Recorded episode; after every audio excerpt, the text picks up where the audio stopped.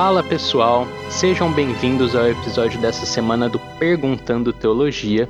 Meu nome é Rafael Ladeia e hoje eu tô aqui acompanhado de um convidado muito especial, Erivelto Santos. O Erivelto, que é membro da Igreja Batista Nova Campinas e também membro do canal do YouTube Misha no Café com Fé. Tudo bem, Erivelto?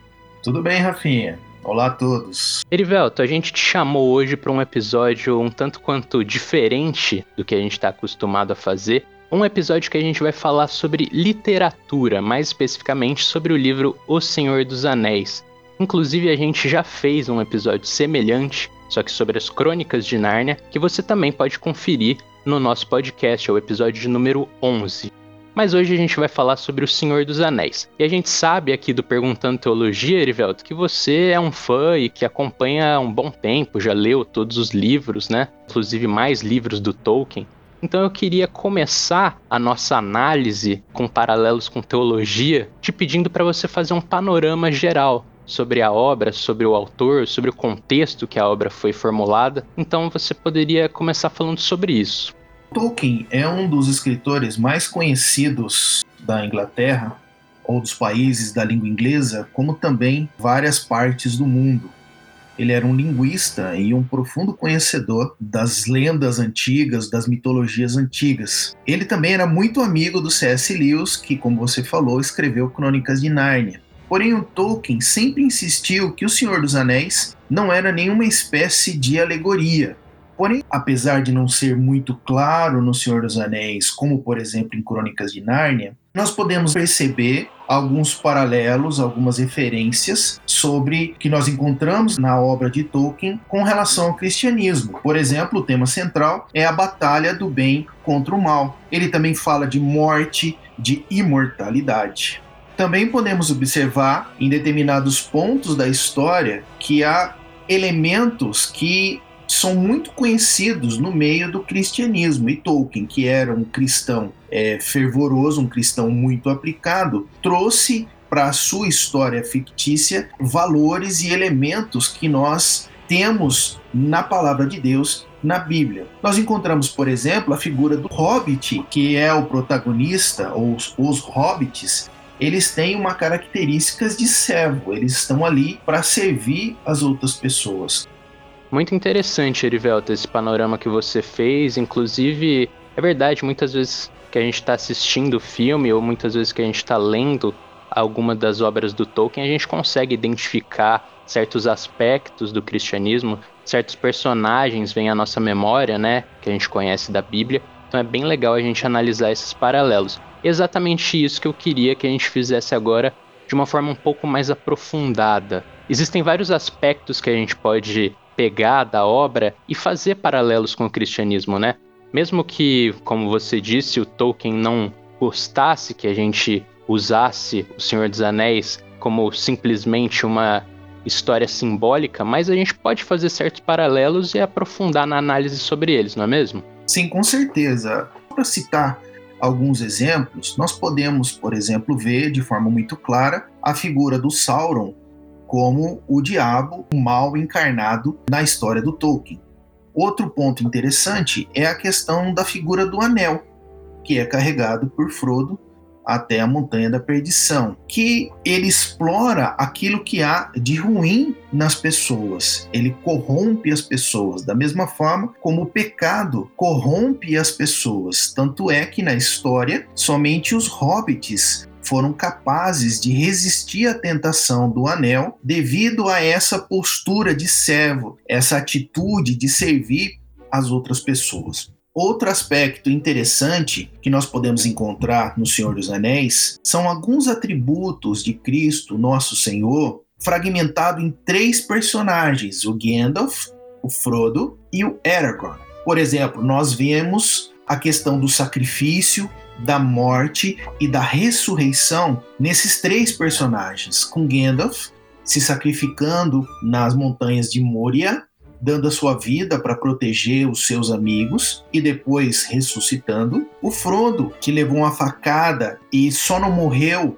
porque o Enhor, o elfo, é, salvou ele e o Aragorn, que entrou no Vale da Morte para falar com o exército dos fantasmas. Outro aspecto que nós vemos nesses três personagens é uma atitude de salvador para salvar a humanidade de uma perdição eterna sobre as garras de Sauron, o mal encarnado. E por fim, nós temos então três aspectos do Messias: o profeta, o sacerdote e o rei, sendo Gandalf o profeta, Frodo o sacerdote e Aragorn o rei.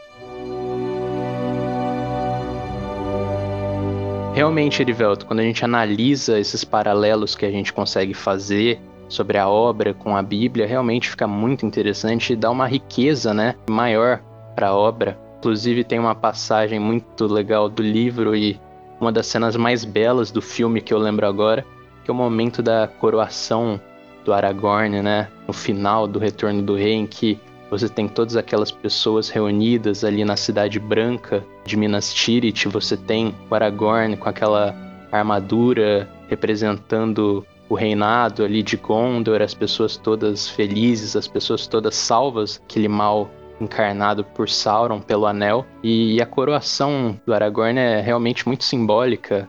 A gente vê o Gandalf coroando ele e falando que comecem os dias do rei e que esses dias sejam, sejam abençoados. E eu acho essa uma das cenas mais belas do filme que realmente fala comigo bastante e representa de uma forma muito legal a eternidade, o começo da eternidade ali, né? O começo do reinado de Cristo, realmente. Eu acho que essa e outras passagens do livro e do filme são muito legais para a gente ver o cristianismo representado de uma forma diferente, né? De uma forma mais cheia de fantasia e mesmo assim muito bonita. Então eu queria agora, Erivelto, que você falasse um pouco sobre as aplicações práticas que a gente poderia tirar fazendo esses paralelos, né? O que, que a gente pode na nossa vida aplicar, pode fazer no nosso dia a dia, sabendo desses paralelos e analisando esses paralelos?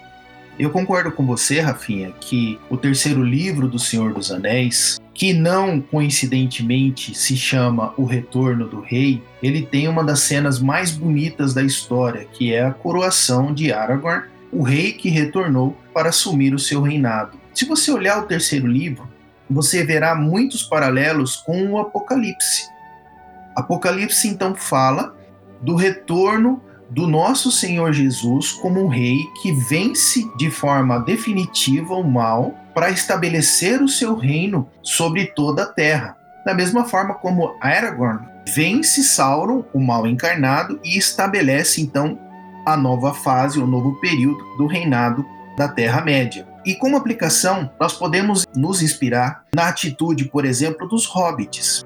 Percebe que de todos os personagens da história do Senhor dos Anéis, os hobbits têm um papel importante, que era um povo humilde, um povo fraco fisicamente, mas que o seu caráter de servo, de ajudar as outras pessoas, foi que fez com que eles fizessem a diferença e fossem cruciais para a vitória contra Sauron, porque eles existiram o anel e conseguiram com isso destruir o pecado que é o anel. Nós podemos ver isso, por exemplo, na atitude de Frodo, que demonstrou misericórdia com Gollum, que merecia morrer. Também vemos a devoção do Sam cuidando do Frodo, ou do Senhor Frodo, como ele falava a dedicação de um servo para o seu senhor. Então, o que, nós podemos levantar de tudo isso? Nós podemos entender que a atitude humilde dos hobbits, a atitude de servo dos hobbits, a forma como eles serviram as outras pessoas, tornou-se possível o retorno do rei.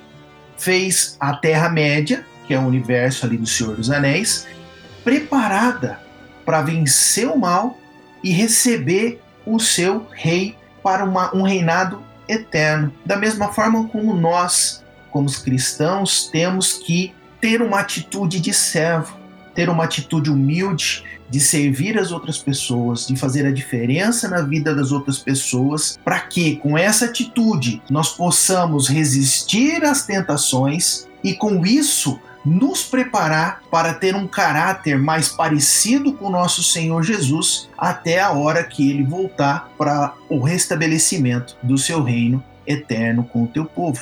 Realmente existem muitas coisas que a gente pode aprender analisando nesses paralelos, coisas que a gente vê retratada na Bíblia e que a gente vê reproduzida ali nos livros, nos filmes, tem várias frases de personagens muito marcantes. É bem legal que você falou sobre a misericórdia ali do Frodo com Gollum, né? E eu lembro de uma cena ali do Sociedade do Anel em que o Frodo tá revoltado, tá, tá falando que queria que o Gollum morresse. E a gente vê que o Gandalf fala: Bom, você consegue fazer com que os que morreram voltem à vida? Então você não seja tão apressado para condenar alguém à morte sem conhecer o que está por trás ali daquela situação, o que está por trás daquela pessoa. Então existem vários momentos em todo livro, em todo filme que a gente consegue ter essas frases de sabedoria, né, que trazem ensinamentos que a gente vê na Bíblia, muitas vezes também reproduzidos. Com certeza, Rafa. E como nós falamos no início do programa, o Tolkien nunca teve a pretensão de escrever O Senhor dos Anéis ou qualquer outro livro que ele escreveu para que ele fosse um livro de guia espiritual, de doutrina, mas o que esses livros trazem de valor, de ensinamento ou de frases de sabedoria, como você falou, são valores que a palavra de Deus nos diz. O nosso Deus é capaz de capacitar o homem para fazer grandes obras, quer seja numa música, quer seja numa pintura, quer seja num livro. E mesmo este livro não tendo a pretensão de ser um livro teológico, nós podemos enxergar a genialidade que Deus deu para o homem e apreciar essa obra, logicamente, numa ótica da palavra de Deus. O livro do Tolkien, ou os livros do Tolkien, talvez sejam um dos livros mais traduzidos no mundo inteiro. Livros que já são lidos por várias gerações. E cabe uma reflexão no momento em que você está lendo os seus livros, o que eles ensinam de bom. Existem vários pontos do livro que torna a obra algo de valor. E, por que não, um motivo de glorificação a Deus, porque foi o nosso Senhor que nos criou, foi Deus que criou Tolkien, foi Deus que deu a sabedoria para o homem, foi Deus que fez as obras. E vale a pena apreciarmos as obras de Deus, quer seja na natureza, quer seja na arte gerada por o homem em todas as suas formas, para entender como nosso Senhor trabalha na vida das pessoas. Muito legal, Erivelto. Bom, eu queria aproveitar e te agradecer mais uma vez pela participação no nosso episódio. Queria convidar os nossos ouvintes também a se inscreverem no seu canal do YouTube, que é o Misha no Café com Fé, e ver os vídeos lá que são muito legais. Vocês podem estar mandando mais perguntas, mais obras literárias que vocês querem que a gente analise aqui também. E a gente se vê no próximo episódio. Até mais, pessoal!